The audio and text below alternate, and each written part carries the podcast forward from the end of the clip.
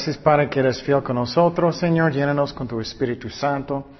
Guíanos en su voluntad, Padre. Gracias por todo lo que haces, Señor. Gracias por uh, mandar su Hijo para morir por nosotros en la cruz, Señor. Guíanos en todo, Señor. En nombre de Jesús. Amén. Ok, el tiempo pasado estábamos hablando del don de enseñar, el don de enseñar. Y este don es muy, muy importante porque uh, eso es como podemos entender la Biblia mejor.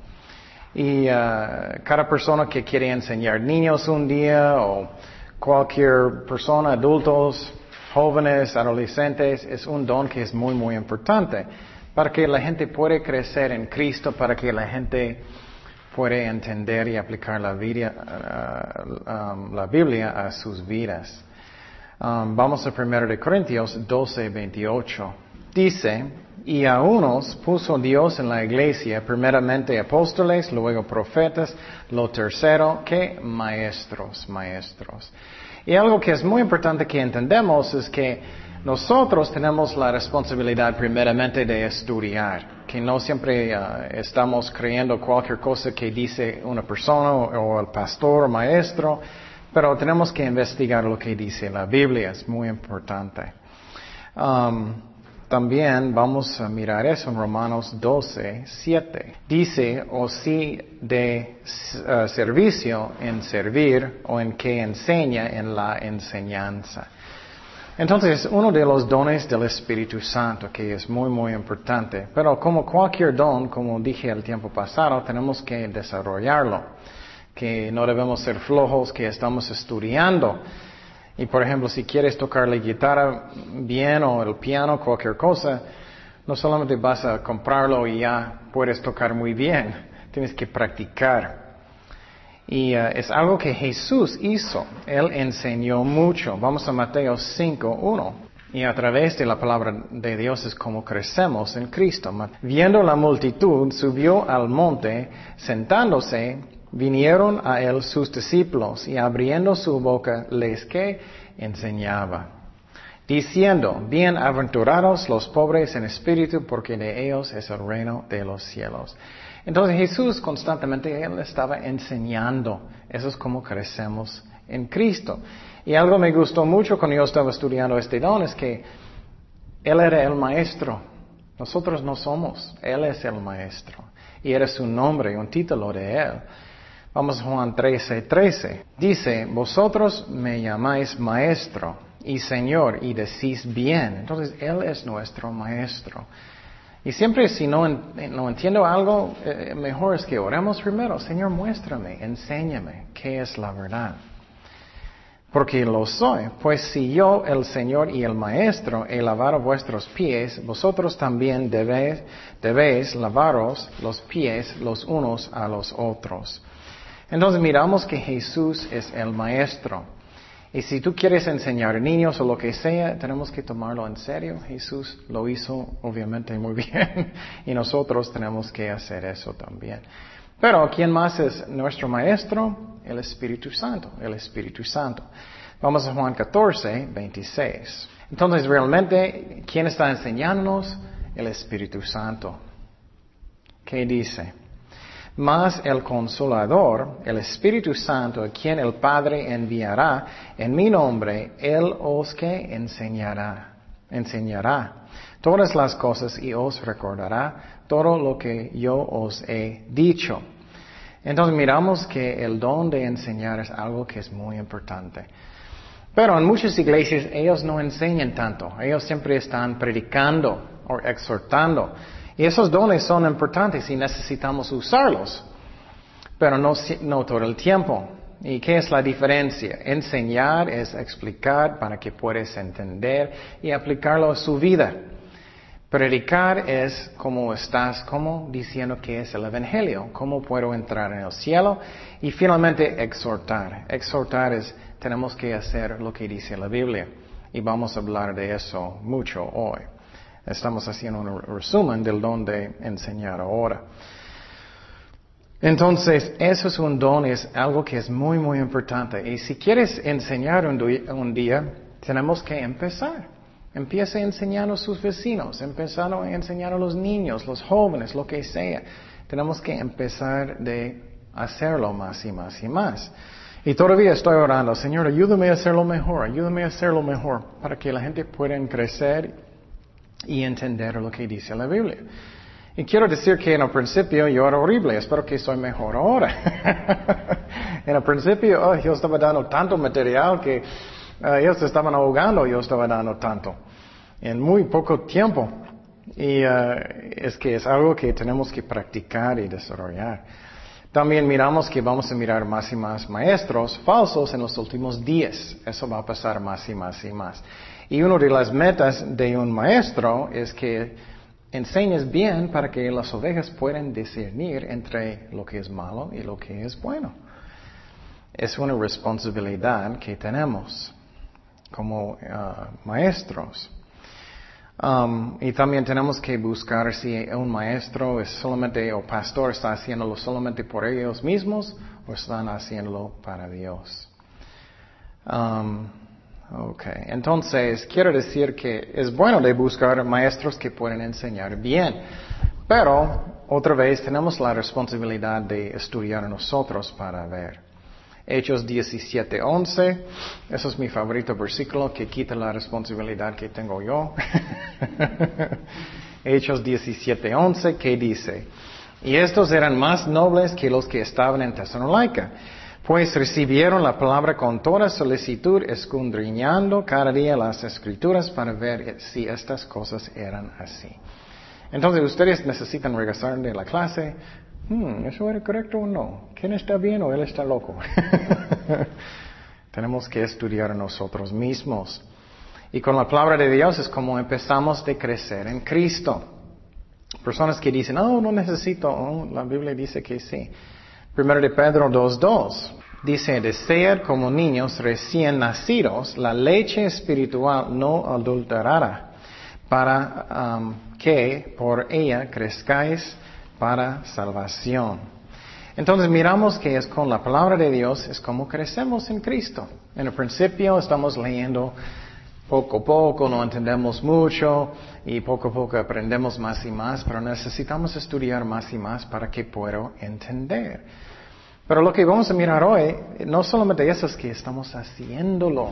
Si no estamos haciendo lo que estamos leyendo, tenemos cabezas muy grandes, pero no estamos creciendo en Cristo. Eso es muy importante. Y más adelante tenemos que crecer. Vamos a Hebreos 5:12. No solamente siempre leche, que son enseñanzas que son muy básicos, pero que estamos aprendiendo más profundamente la palabra. Hebreos 5:12.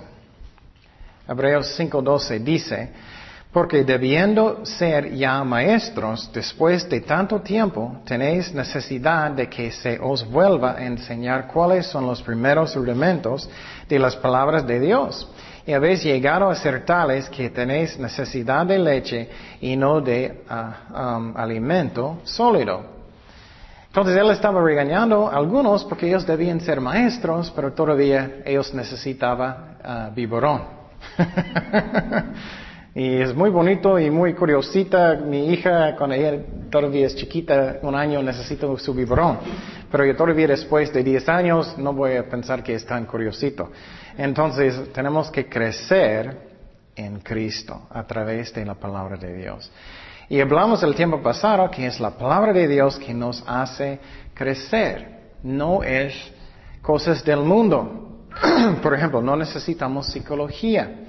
Y no es que quiero ofender personas, pero muchas veces personas en la iglesia buscan respuestas en el mundo porque ellos no quieren obedecer la Biblia. No, voy, en, voy en el mundo, voy a ver lo que dice la psicología.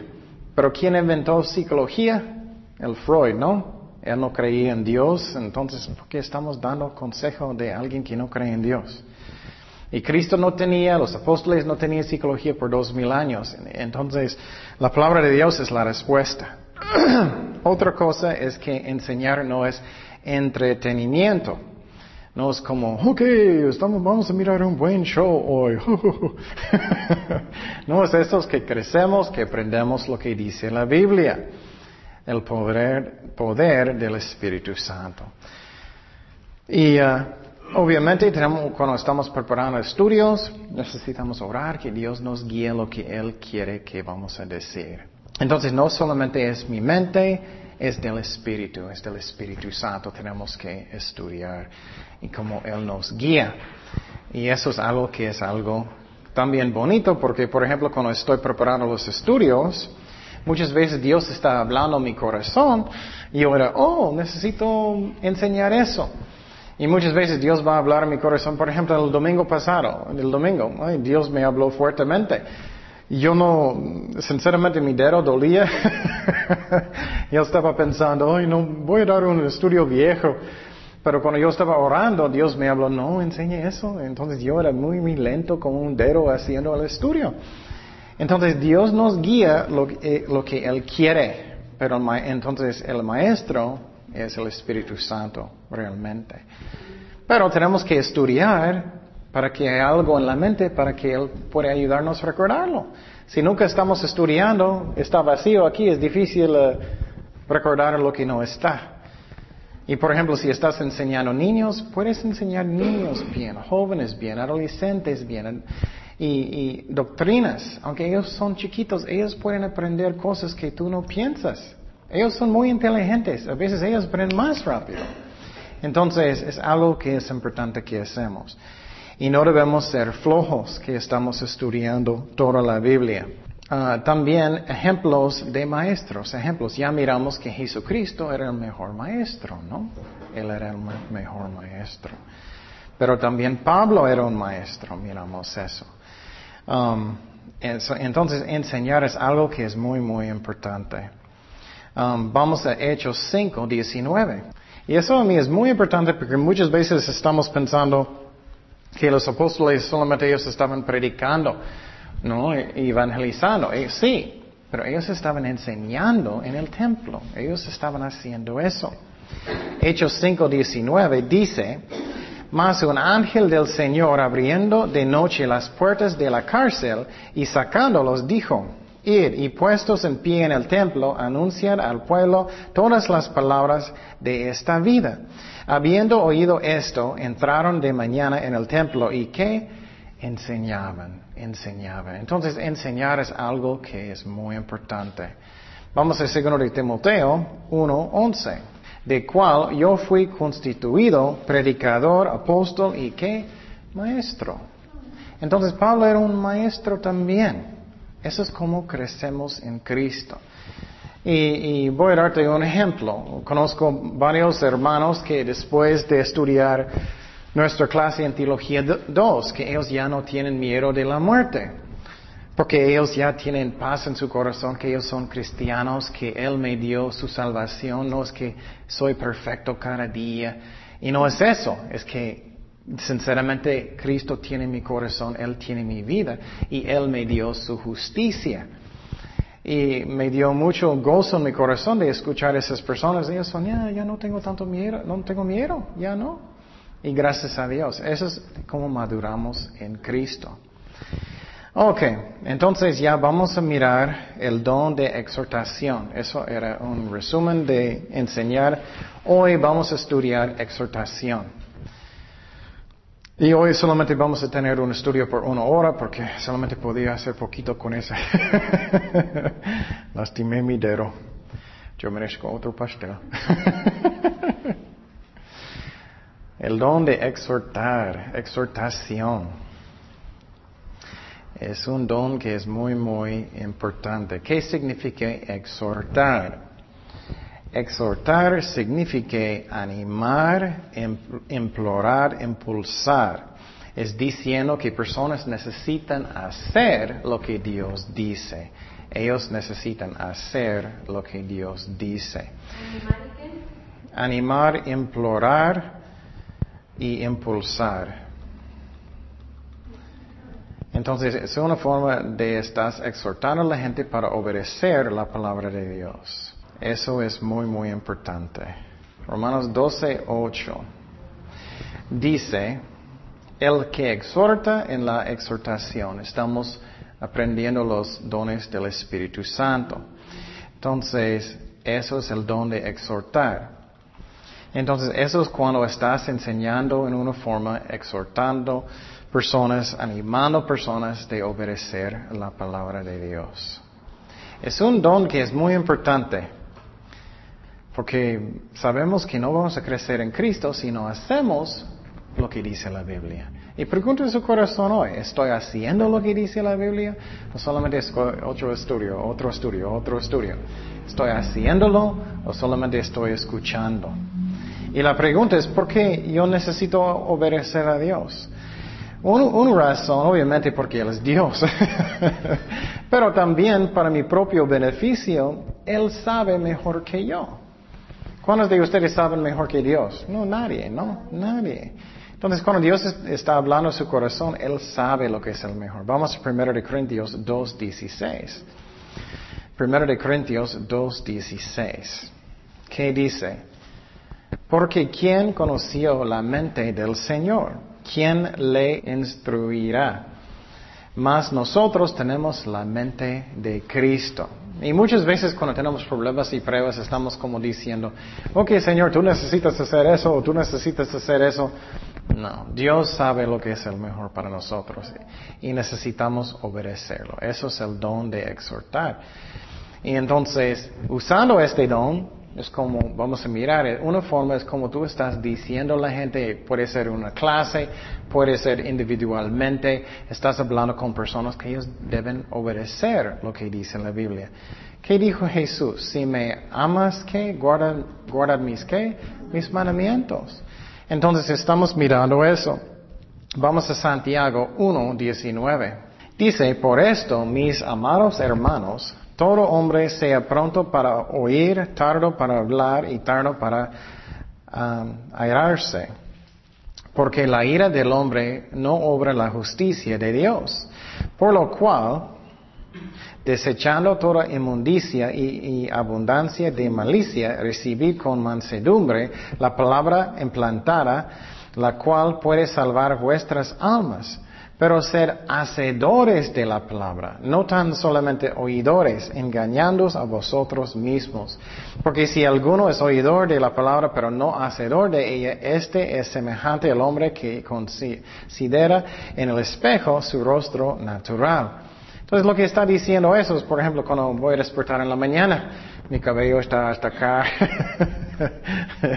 necesito arreglar mi cara y todo, y eh, necesito lavarme. Pero si estoy mirándome en el espejo, ay, necesito hacer eso y voy a olvidar y voy a salir como todo, todo malo y no hacerlo, no estoy arreglándolo, no estoy obedeciendo, es como la palabra de Dios. Tú sabes cómo es, estás en un estudio bíblico y Dios está hablándote. O bueno, saliendo del estudio, puedes decidir, voy a obedecer, o ya voy a olvidar y voy a comer una, una hamburguesa. Pero si obedecemos, eso es como crecemos en Cristo. Y dice, porque él se considera él mismo y se va y luego olvida cómo era.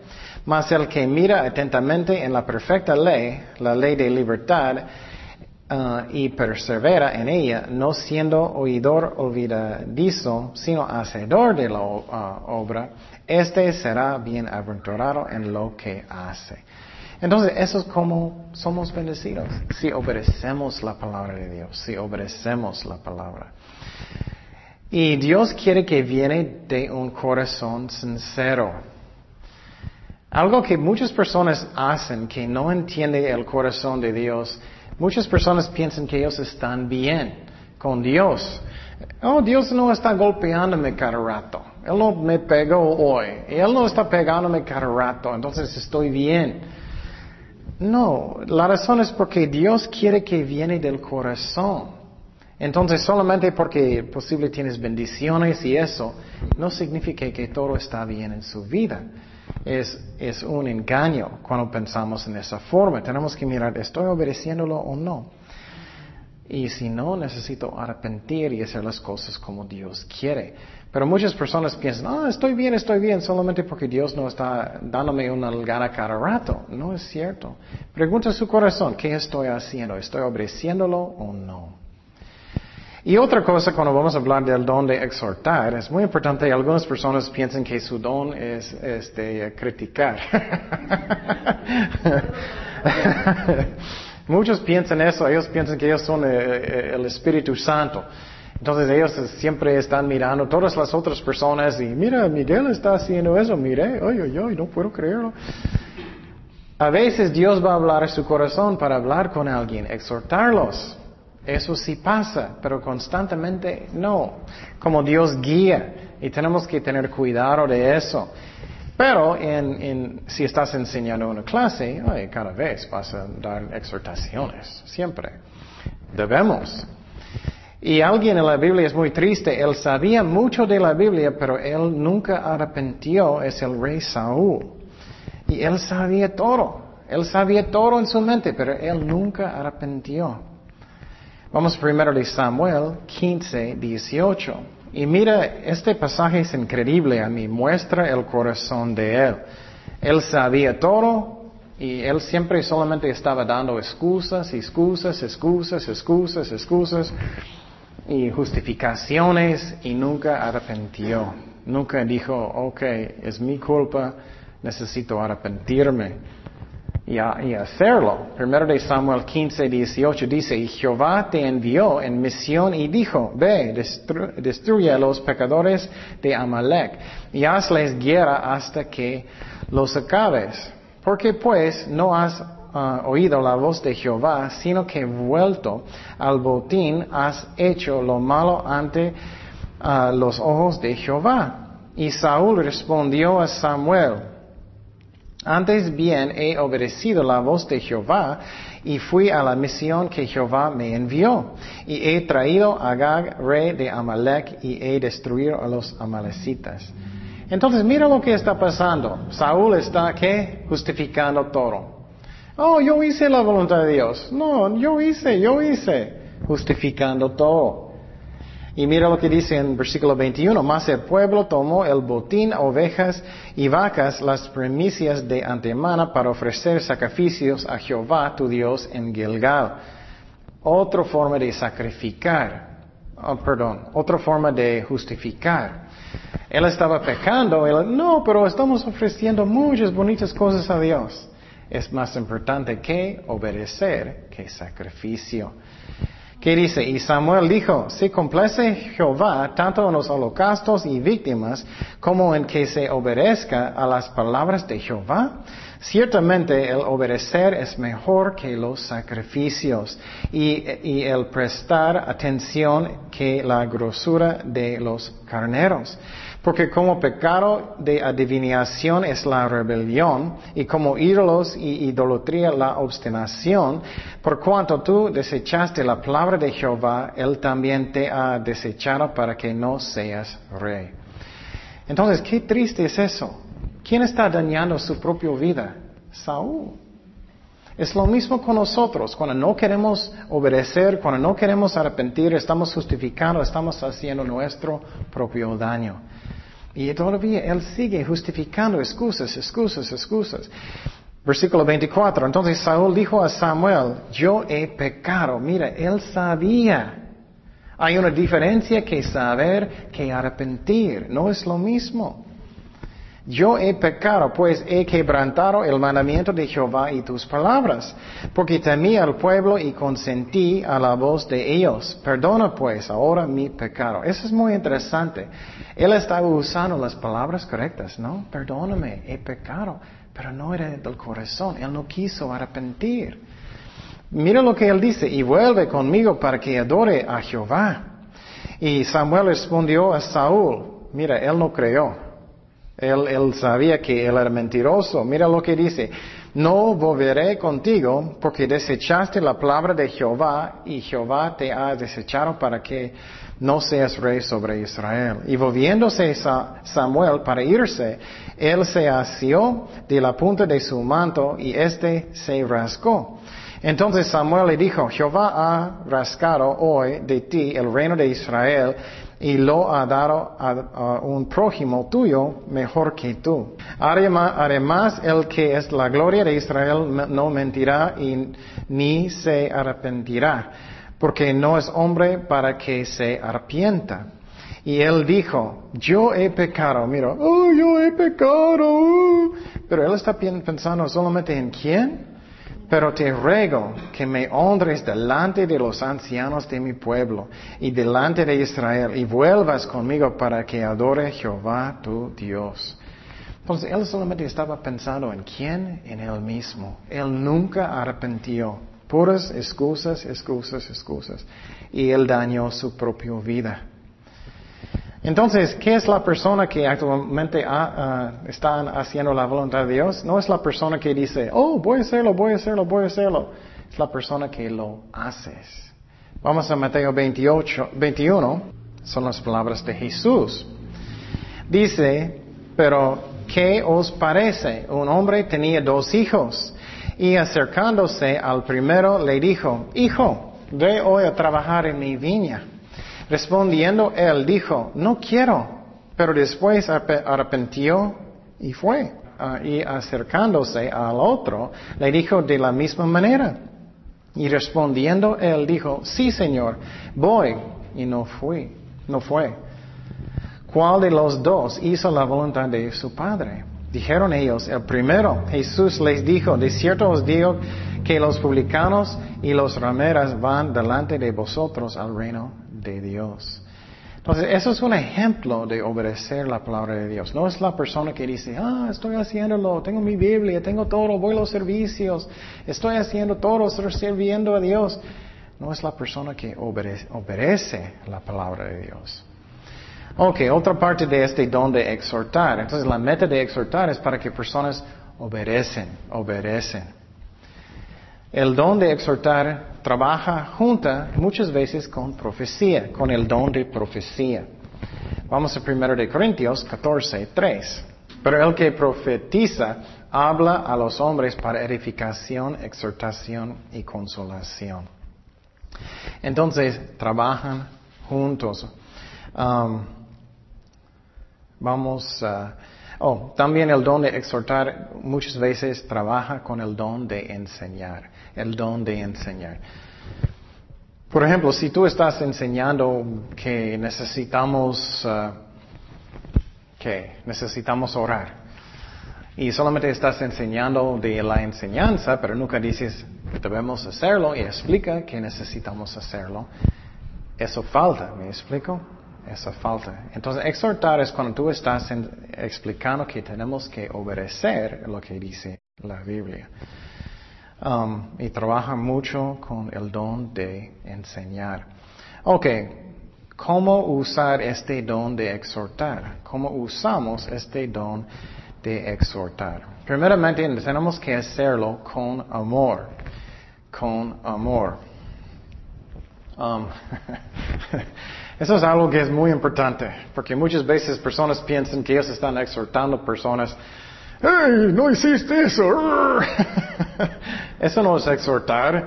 Si tienes odio en su corazón, no puedo creerlo, tú hiciste eso. Eso no es amor. No, tienes que tener un corazón quebrantado por la persona que tienes amor por ellos. Eso es exhortar.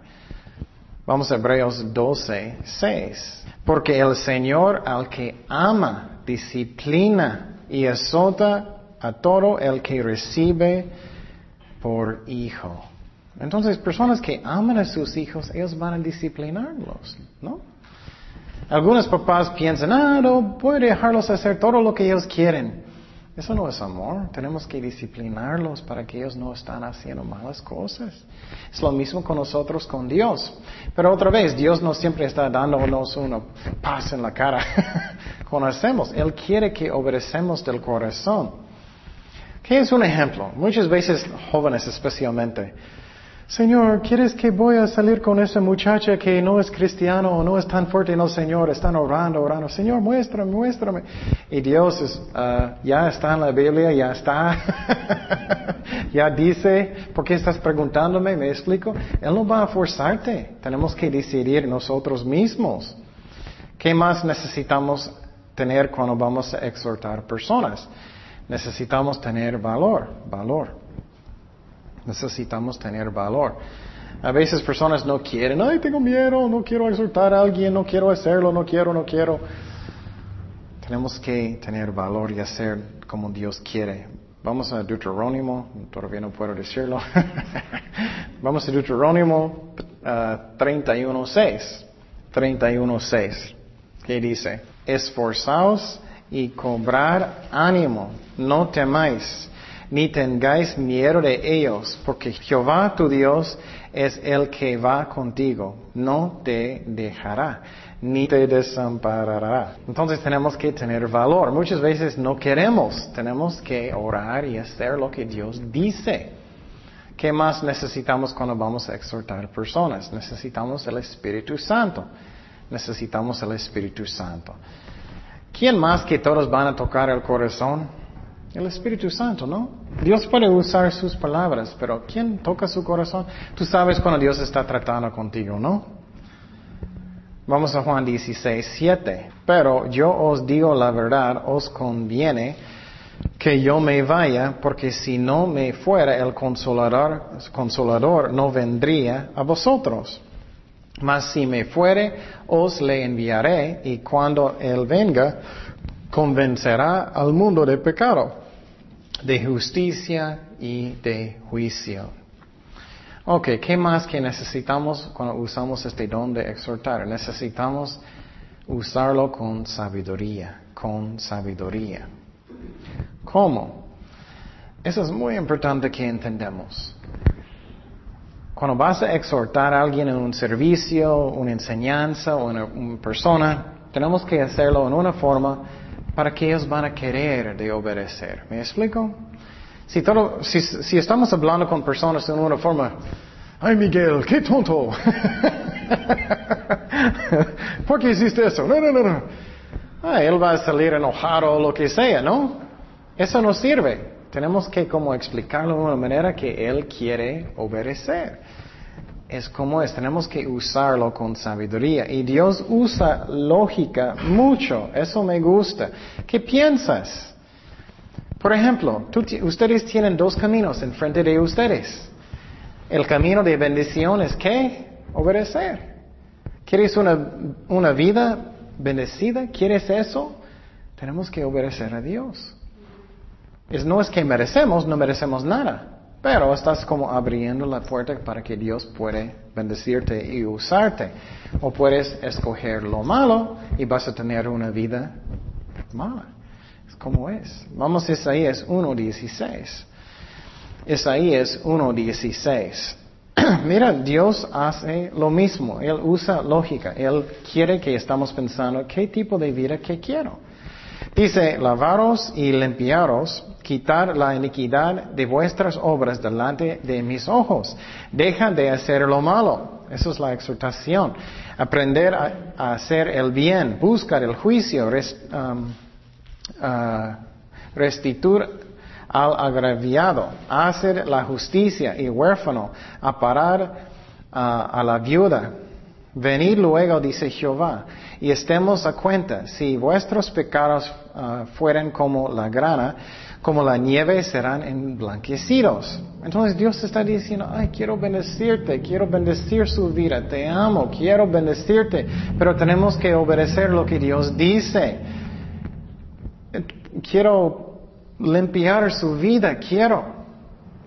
Piénsalo, ¿qué quieres? Si fueran rojos como el carmesí, vendrán a ser como blanca lana. Si, uh, y oiréis, uh, comeréis el buen de la tierra. Y si no quisierais y fuereis rebeldes, seréis consumidos a espada, porque la boca de Jehová lo ha dicho. Qué interesante, ¿no? Entonces Dios está usando lógica. Ustedes piensan. Y otra vez, no podemos forzar personas a hacer las cosas, no podemos. Ustedes hacen las cosas cuando qué, cuando quieres. Entonces piénsalo. ¿Quieres una vida que es bendecida? ¿Qué tipo de vida que quieres? Obedeciendo a Dios es el camino de bendición. Y no es que merecemos, pero es el camino. Ok, ¿qué más de exhortación? Es un don que es necesario. Es muy necesario. Porque muchas veces personas posibles, ellos les gustan estudiar la palabra. Qué interesante, qué interesante. Ellos van a su casa y no hacen nada. qué interesante, qué interesante. Y no hacen lo que dice la Biblia. Primero de Timoteo 4:13. Entre tanto que voy, ocúpate en la lectura, la exhortación, mira, exhortación y la enseñanza. Pablo está diciendo al uh, pastor de Efesio lo que él necesitaba hacer, exhortar a la gente. Ok, entonces, exhortar en uno no es regañar. A veces necesitas regañar. Exhortar específicamente es tú estás explicando, haciéndolo en una manera para que ellos van a querer de obedecer. Y claro, a veces necesitamos regañar personas. Y, en a veces lo que puede pasar estás regañando y también exhortando en la misma mismo problema, me explico, eso pasa también. Um, pero quiero decirte que tenemos que hacerlo con sabiduría. Si no hacemos con amor, si no hacemos como Dios quiere, personas van a enojar y rebelar. Es como es. Es, es lo mismo con niños. Es lo mismo con niños. Y si lo haces en esa forma, demasiado fuerte o demasiado no del corazón, posible van a obedecer por un rato, pero después, ah, ya no quiero. Ellos no me quieren, ellos solamente quieren regañarme. Tenemos que hacerlo con amor. ¿Qué más? Ejemplos de exhortación, ejemplos de exhortación. En el Antiguo Testamento, primeramente, Dios mandó las profetas en el Antiguo Testamento para qué? Muchas diferentes cosas, pero uno de los principales era profetizar el futuro, ¿no? Pero también para qué? Exhortar la gente de qué? De obedecer, de obedecer. Vamos a Jeremías 11, 6. Y si vas a estudiar las profetas, muchas veces me siento mal por Dios. Porque Dios está diciendo a la gente, ay, ¿por qué no quieres obedecerme? ¿Por qué no quitas tus ídolos de sus vidas? Quiero bendecirte, pero no quieres. Jeremías 11:6, ¿qué dice? Jeremías 11:6 dice, y Jehová me dijo, pregona todas estas palabras en las ciudades de Judá y en las calles en Jerusalén, diciendo, oíd las palabras de este pacto y, y ponedlas por obras. Porque solamente protesté a vuestros padres el día que les hice subir de la tierra de Egipto amonestándoles o exhortándoles desde temprano sin cesar hasta el día de hoy diciendo oír mi voz. Ay, pobre, a veces me sentía mal por Dios. Él estaba diciendo, ay, ¿por qué no quieres obedecer? ¿Por qué no quieres? Si vas a leer el libro de, de jueces, es el peor. Está llenísimo de rebelde, de rebelde, de rebelde pero no oyeron, ni inclinaron su oído. Antes se fueran cada uno tras la imaginación de su malvado corazón. Por tanto, traeré sobre ellos todas las palabras de este pacto, el cual mandé que cumpliesen y no lo cumplieron. Entonces miramos aquí que ellos no quisieron obedecer y eso es triste.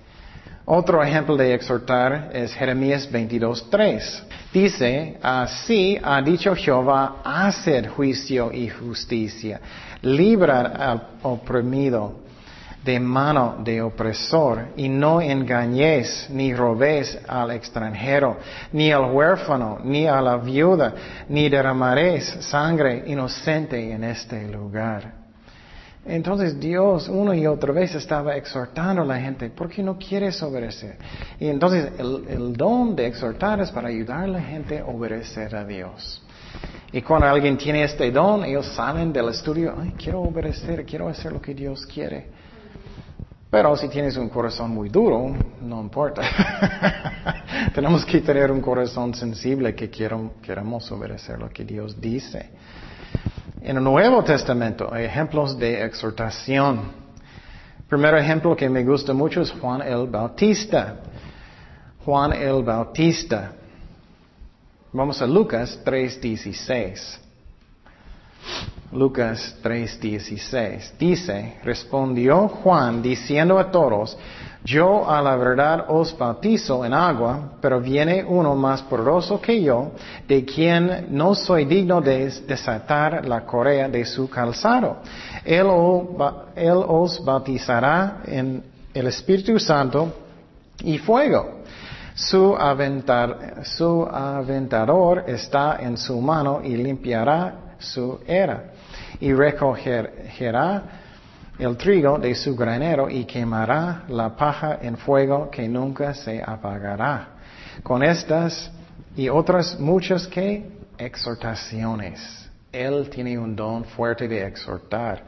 Y con él muchas veces una, mezcla con regañar, ¿no? Anunciaba las buenas nuevas al pueblo. También vamos a Mateo 3.2. Mateo 3.2. Que él dijo, y diciendo, arrepentíos, porque el reino de los cielos se ha acercado. Entonces él estaba diciendo, arrepiéntete, arrepiéntete, arrepiéntete. Y quiero decirte, esa es la clave de crecer en Cristo, ¿no? Esa es la clave. Si tengo un corazón que quiere arrepentir y obedecer a Dios, eso es como crecemos en Cristo. Vamos a Mateo 3, 7. 3, 7. ¿Qué dice? A ver, él, muchos de los fariseos y los de saduceos venían a su bautismo, les decía, generación de víboras. Eso es regañar. ¿Quién os enseñó a huir de la ira venidera? Y después, eso es exhortar. Haced pues frutos dignos de qué? Arrepentimiento. Entonces, Dios quiere que hay fruto. No es que, oye, perdón, perdón, como Saúl, lo siento, yo sé, yo sé, yo sé, lo siento. Pero que haces lo que dices. Ok, otro ejemplo de exhortar en el Nuevo Testamento, el apóstol Pedro, el apóstol Pedro. Hechos 2, ah, perdón, Hechos 2.40. Hechos 2.40. Es muy interesante mirando cómo ellos usaron los dones del Espíritu Santo en la Biblia, ¿no? Hechos 2.40. Dice, y con otras muchas palabras testificaba y les exhortaba, otra vez exhortaba, diciendo, sed salvos de esta perversa generación. Entonces Él está diciendo, arrepiéntete, ser salvos.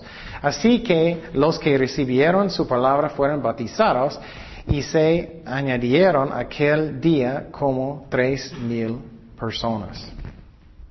Entonces, eso es muy buen ejemplo. Si vas a evangelizar en las calles o vas a evangelizar sus amigos, lo que sea. Tenemos que enseñar el Evangelio, tenemos que predicar el Evangelio, ¿no? Pero también tenemos que exhortarles. tienes que arrepentir, tienes que hacerlo. No solamente que ellos son, que ellos lo hacen. Otro ejemplo en el Nuevo Testamento era Pedro. Pedro exhortó gente también. Oh, perdón, ya hablé un ejemplo de él, otro ejemplo de él. Primero de Pedro 5, 1. Ruego a los ancianos que están entre vosotros, yo anciano también con ellos, y testigo de los padecimientos de Cristo, que soy también participante de la gloria que será revelada. Apacentar la grey de Dios que está entre vosotros, cuidando de ella, no por fuerza, sino voluntariamente, no por ganancia deshonesta, sino con ánimo pronto no como teniendo señorío sobre los que están a vuestro cuidado, sino siendo ejemplos de la grey. Eso es una forma de exhortar. Finalmente, Pablo exhortó también la gente. Vamos a primero de Timoteo 4:13. Entre tanto que voy, ocúpate en la lectura, la que exhortación y la enseñanza no descuides el don que hay en ti, que te fue dado mediante profecía con la imposición de las manos del, uh, presbítero. Ocúpate en estas cosas, permanece en ellas para que tu aprovechamiento sea manifiesto a todos. Ten cuidado de ti mismo, eh, de la doctrina, persiste en ello, pues haciendo esto te salvarás a ti mismo y a los que te oyeron. Ok, otro ejemplo era Pablo y Bernabé. Pablo y Bernabé en un, viaje misionero después, la verdad. Hechos 14, 21 dice, y después de anunciar el Evangelio a aquella ciudad de hacer muchos discípulos, volvieron a Listra, a Iconio y Antioquía confirmando los ánimos de los discípulos que exhortándoles a que permanecen en la fe, diciéndoles es necesario que a través de muchas tribulaciones entremos en el reino de Dios. Entonces, exhortar también puede ser una forma de animar también, una forma de animar. Sigues en el Señor, no desanimas, sigues con Él. Estás diciendo, um, haz la voluntad de Dios, pero es una forma de eh, um, animar, una forma de um, dar ánimo en la gente para ellos van a seguir buscando a Dios. Otro ejemplo es uh, uh, Judas y Silas. Eran creyentes en la iglesia en Antioquía en el Nuevo Testamento. Vamos a Hechos 15, 32. Dice, y Judas y Silas, como ellos también eran profetas, consolaron y confirmaron a los hermanos con abundancia de palabras. Consolaron es exhortar, exhortar. Que ellos exhortaron a las ovejas de Dios de seguir buscando a Dios, aunque a veces tenemos pruebas y problemas grandes. Entonces, exhortar no solamente es, tienes que obedecer, a veces es animar, como ten ánimo, busca a Dios, Él te ama, Él va a ayudarte, Él va a guiarte en su voluntad. Ok, ahora vamos a mirar algunos ejemplos de exhortar, algunos ejemplos de exhortar que Dios nos da. Ah, obviamente hay muchísimos diferentes ejemplos de exhortar. Y algo que está en mi corazón para decir a ustedes, pero no solamente es para ustedes, para mí también. Pregunta su corazón, ¿quiero sinceramente obedecer a Dios? Quiero sinceramente. ¿Cómo soy? Eso es como crecemos en Cristo. ok, primeramente ejemplo es que es importante que tenemos buena doctrina. Que tenemos buena doctrina. Vamos a segundo de Timoteo 4, ah, versículo 2 dice que prediques la palabra, que instes a tiempo y fuera de tiempo, redargue, reprende, exhorta con toda paciencia y, y sana doctrina. Y entonces exhorta dice doctrina. Es muy importante porque vendrá tiempo cuando no sufrirán la sana doctrina, sino que teniendo comezón de oír, amontonarán maestros conforme a sus propias concupiscencias y apartan de la verdad el oído y se volverán a las fábulas. Entonces dice más y más en los últimos días, personas solamente van a buscar entretenimiento. Ellos solamente van a buscar, ah, eso me gusta, estás rascando mi oído. oh, eso es muy divertido. Oh. Y él dice, no, tenemos que enseñar buena doctrina. Necesitamos otra exhortación. Tenemos que negar a nosotros mismos de, ah, de codiciar cosas de este mundo. Tenemos que negar la carne. Uh, Tito 2.12. Esas son exhortaciones, enseñándonos que renunciando la impiedad a los deseos mundanos, vivamos, uh, vivamos en este siglo uh, sobria, justa y piadosamente. Entonces está diciendo que tenemos que negar la carne, tenemos que buscar a Dios, no este mundo. ¿Qué más? Otra exhortación es que necesitamos orar. Necesitamos orar. Vamos a primero de Timoteo 2.1. Es muy interesante si piensas mucho. Si tú vas a un doctor y tienes mucho dolor en el estómago, y el doctor va a decirte, ok, bueno, um, uh, Kenia, ya no puedes comer um, tantos chocorroles cada día. el doctor va a decirte, ah, tienes que tomar real pan, tienes que tomar mucha agua, tienes que cuidarte vegetales y todo. Pero ella, si ella no lo hace, ¿vale? No. Es lo mismo con la palabra de Dios. Si no estamos haciendo lo que dice la Biblia, si no estamos orando, ¿qué vale?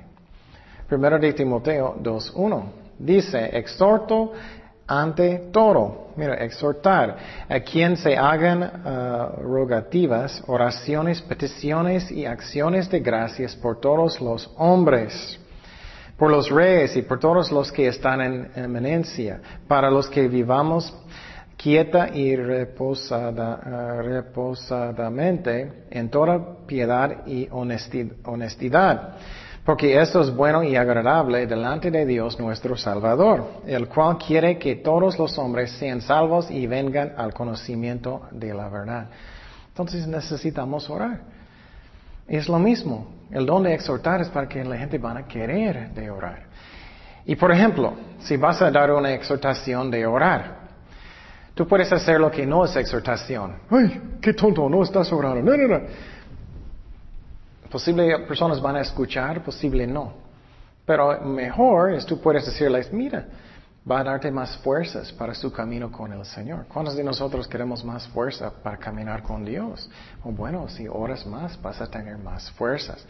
Vamos a Isaías 40, 31. Pero los que esperan a Jehová tendrán nuevas fuerzas. Ay, ¿cuántos de nosotros necesitamos nuevas fuerzas, no? Levantarán alas como las águilas, correrán y no se cansarán, caminarán y no se fatigarán. Entonces, oración nos da más fuerzas. ¿Qué más? Oración nos da más paz en mi corazón, más paz en mi corazón. Vamos a Filipenses 4.6. Y eso es una mezcla de enseñar y exhortar. Son los dos. Filipenses 4.6, porque estás enseñando, explicando los beneficios de, de orar.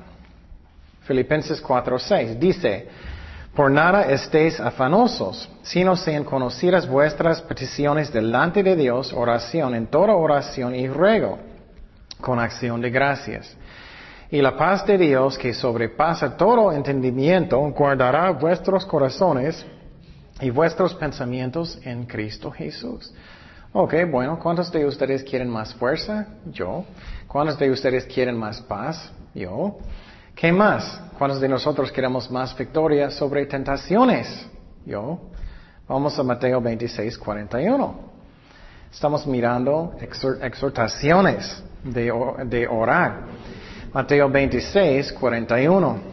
¿Qué dice? Velar y orar para que no entréis en qué? Tentación. El espíritu a la verdad está dispuesto, pero la carne es que débil. Entonces estamos mirando la diferencia de solamente regañar o exhortar con enseñanza. Entonces, piénsalo, ¿ustedes quieren más paz, quieren más fuerzas, quieren más victoria sobre tentaciones? Tenemos que orar. Entonces es lógico que oremos más, ¿no? Mira la diferencia, eso es exhortar. Y personas saliendo, oh, yo quiero entonces. ¿Qué más? Otra exhortación es um, leer la Biblia, leer la Biblia. Vamos a segundo de Timoteo 2.15. Segundo de Timoteo 2.15. ¿Qué dice? Procura con qué diligencia o flojera. con diligencia presentarte a Dios aprobado como obrero que no tiene que avergonzarse, que usa bien la palabra de verdad. Entonces dice aquí, para presentarte a Dios aprobado. ¿Qué significa eso? Que después de la muerte que tú un buen maestro. ¿Cuántos de nosotros queremos pararnos en frente de Dios y que hicimos nuestro trabajo bien, no? Piénsalo. Está fuerte, ¿no? Eso es una forma de exhortar. Yo, voy a estar en frente de Dios un día, quiero hacer mi trabajo bien. Otra exhortación, necesitamos predicar el Evangelio. Necesitamos predicar el Evangelio. Segundo de Timoteo 4.2. Segundo de Timoteo 4.2. Estamos mirando muchas exhortaciones en la Biblia. ¿Qué dice? Que prediques la palabra, que instes a tiempo y fuera de tiempo. Entonces eso es cuando estás cansado o no estás cansado, cuando estás ocupado o no estás ocupado, cuando quieres y no quieres. Redargüe, reprende, exhorta con toda paciencia y doctrina. Otra exhortación es que necesitamos arrepentir. Ya hablamos de Juan el Bautista. Él dijo que arrepiéntate. Yo recuerdo cuando yo era misionero en, uh, en Tecate, uno de mis favoritos momentos era cuando una niña, ella estaba enfrente de la iglesia y ella dijo, y Juan el dentista. en vez de decir bautista, ella dijo dentista. Entonces necesitamos arrepentir. ¿Qué es otro? Otra exhortación, cuidado que no vas a endurecer su corazón. Que no vas a endurecer su corazón. Hebreos 3:12. Hebreos 3, 12. En cualquier forma, endurecer su corazón. Hebreos 3, 12. ¿Qué dice? Mirad, hermanos, que no haya en ninguno de vosotros corazón malo de incredulidad para apartarse de Dios vivo. Antes exhortaos los unos a los otros cada día, entre tanto que se dice hoy para que ninguno de vosotros se endurezca por el engaño del pecado. Y muchos cristianos no entienden eso. Cuando vas a endurecer su corazón, es más fácil pecar. Endurecer su corazón es más fácil, es más fácil, es más fácil. Es más fácil de no obedecer a Dios. Vas a endurecer su corazón, vas a endurecer su corazón. Posible Dios está diciendo, ay, tienes que perdonar a su hermano. O eso no fue Dios. O ellos hicieron tanto maldad, yo no necesito, no necesito. No, hasta que su corazón es más y más y más duro. Eso es algo que es peligroso. Otra exhortación, necesitamos servir a Dios, necesitamos servir a Dios. Vamos a Hebreos 10, 24. Mire, la Biblia está llena de exhortaciones, ¿no? Entonces, Él no quiere que solamente estamos aprendiendo, pero que estamos haciendo. Hebreos 10, versículo 24. ¿Qué dice? Y considerémonos unos a los otros para estimularnos en amor y las buenas obras, no dejando de congregarnos como algunos tienen de por costumbre, sino exhortándonos y tanto más cuanto ves que aquel día se acerca. Entonces está enseñando que tenemos que servir, hacer buenas obras. Otra exhortación, tenemos que resistir al diablo. Tenemos que resistir al diablo en el poder del Espíritu Santo. Es que sabemos que el diablo va a atacarnos. Necesitamos resistir. Y lo que pasa muchas veces es, que personas pueden ser dañados o tristes o lo que sea y ellos dejen, el diablo es tan malo, él va a golpearte aunque tú estás deprimido, triste, boom, boom, paz, paz. Tenemos que, aunque somos muy cansados, levantar el escudo de la fe, que Dios me ama, que Dios me está guiándome, que Dios quiere perdonarme y resistir tentaciones. Vamos primero de Pedro 5.8. Dice, sed sobrios y velad, porque vuestro adversario el diablo, como león rugiente, anda alrededor buscando a quien devorar, al cual resistid firmes en la fe. Tenemos que resistir, sabiendo que los mismos padecimientos se van cumpliendo en vuestros hermanos en todo el mundo. Ok, otro, otra exhortación. Tenemos que trabajar, tenemos que trabajar. Eso puede ser servir a Dios, puede ser decir en la iglesia, puede hablar de trabajos fuera, pero tenemos que trabajar. Segundo de Tesalonicenses 3.12. Segundo de Tesalonicenses 3.12. Dice, a los tales mandamos y exhortamos por nuestro Señor Jesucristo que trabajando sosegradamente coman su propio pan. Entonces, eso es muy importante porque algunas personas solamente van a la iglesia por ayuda. Ellos solamente, dame ayuda, dame ayuda. Um, y eso es triste. Y Jesús, Él estaba dando, ¿me acuerdas? Los peces y pan. Y él después, él estaba como diciendo, ustedes solamente vinieron por, ayuda o solamente vinieron por el pan. No, tenemos que trabajar. Y obviamente hay tiempos difíciles, eso es normal. Pero muchas veces personas solamente van a la iglesia por ayuda y nosotros necesitamos tener cuidado. Y por ejemplo, conmigo, siempre cuando alguien está pidiendo algo, estoy diciendo, bueno, estoy orando, Señor, ¿eso es bueno para ellos o voy a hacer las cosas peor por ellos? Y a veces personas pueden pensar, oh, no, no tiene compasión o si no quiere. No es cierto, depende de la situación, como Dios guía. Tenemos que tener cuidado. ¿Es algo que va a ayudar a alguien o no va a ayudar a alguien? Y créeme, yo recuerdo cuando yo era misionero en Tecate hicimos tonterías. Es que teníamos, teníamos un, servicio, un ministerio de comida. Y yo era nuevo misionero, no hablé idioma, yo solamente estaba mirando muchas cosas que estaban pasando, pero ay, la gente solamente vinieron para la comida. Y si no había nada en esa iglesia, ellos fueron a otra iglesia, otra iglesia, otra iglesia. Entonces tenemos que tener mucho cuidado. No debemos dar dinero o ayuda de cualquier persona, como Dios guía. Es muy importante. Ok, otra exhortación. Debemos caminar en una manera agradable a Dios.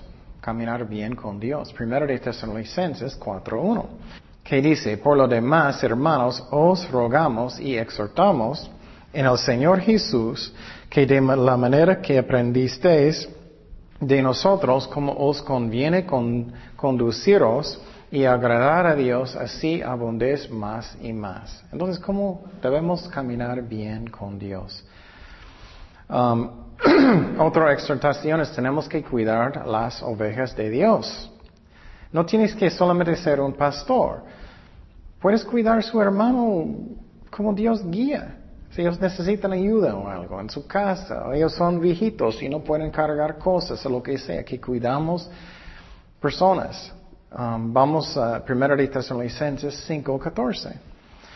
1 de Tesalonicenses 5.14. Dice, también os rogamos, hermanos, que amonestéis a los ociosos, que alentéis, alentéis a los de poco ánimo, que sostengáis a los débiles y seáis pacientes con todos.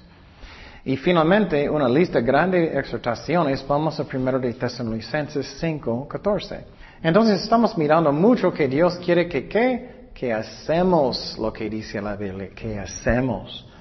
Primero de Tesalonicenses 5, 14. También os rogamos, hermanos, que amonestéis a los ociosos, que alientes de lo poco ánimo, sostengáis a los débiles, que seáis pacientes con todos, para con todos, mirad que ninguno pague a otro mal por mal, antes seguid siempre lo bueno uno para con los otros y para con todos, estad siempre gozosos, orar sin cesar, orar sin cesar, dar gracias en todo, porque esta es la voluntad de Dios para con vosotros en Cristo Jesús. No apaguéis al Espíritu, no menospreciéis las profetas, examinándolo todo, retener lo bueno, abstenenos de toda especie de mal. Entonces estamos mirando muchas exhortaciones. Entonces, obviamente, el don de exhortar es muy importante. Y cualquier cristiano puede dar una exhortación, obviamente, pero eso también es un don especial. Y ora para que tienes. y si tienes el don que es real, el Espíritu Santo está trabajando con sus palabras para que la gente quiera obedecer. Finalmente, ¿qué es el propósito de este don? Obviamente es para que ellos obedecen a Dios, pero también para que las ovejas de Dios van a ser bendecidos. Vamos otra vez primero de Tesalonicenses 4.1. Primero de Tesalonicenses 4.1. Dice, por lo demás, hermanos, os rogamos y exhortamos en el Señor Jesús que de la manera que aprendisteis de nosotros, como os conviene conduciros y agradar a Dios y que se abundéis más y más. Eso se abundéis más y más. Para que estás bendecido. Y puedes mirar los ejemplos en la Biblia. Miramos los ejemplos malos primeramente. ¿Qué pasó con Sansón? Él tenía tanta fuerza, tantos dones, ¿no? No quería obedecer a Dios. No tenía bendición, él perdió todo. Mira la vida de Saúl, muchos dones. Pero él no quería obedecer a Dios, él estaba justificando excusas, excusas. Él perdió todo en su vida, ¿no? Pero miramos los que están obedeciendo a Dios. David, cuando él andaba bien, bien bendecido. No es que merecemos, pero es, es, el camino de bendición. La vida de Jesucristo, obviamente, él obedeció a Dios en todo, ¿no? El ejemplo de Pablo, cómo Dios lo usó. Entonces, eso es la clave. Finalmente, exhortación es para convencer personas de arrepentir y aceptar a Jesucristo como su Salvador. Vamos a Tito 1.9. Dice, retenedor la palabra fiel tal como ha sido enseñada, para que también puede exhortar con sana enseñanza y que convencer a los que contradicen. Entonces, tenemos que usar la palabra de Dios con exhortación para que personas obedecen. Y uh, pregunta su corazón, ¿cómo soy? Tengo un corazón que quiere obedecer a Dios, Dios me habla mi corazón y quiero obedecerlo, o muchas veces son excusas, o mañana, mañana, mañana, o tengo mis razones, o no quiero, lo que sea. O tengo un corazón que quiere obedecer. Y ustedes deciden. Ustedes deciden. Yo también. El camino de la bendición es un corazón que obedece a Dios, ¿no? Oremos. Gracias, Padre, por este tiempo, Señor. Gracias por uh, el don de exhortar. Y ayúdanos, Señor, a obedecerte también. Darnos los dones del Espíritu Santo que tú quieres exhortar y los otros como tú quieres. Y gracias, Padre, llénanos con tu presencia. Guíanos en todo, Señor. Gracias, Padre, en el nombre de Jesús. Amén.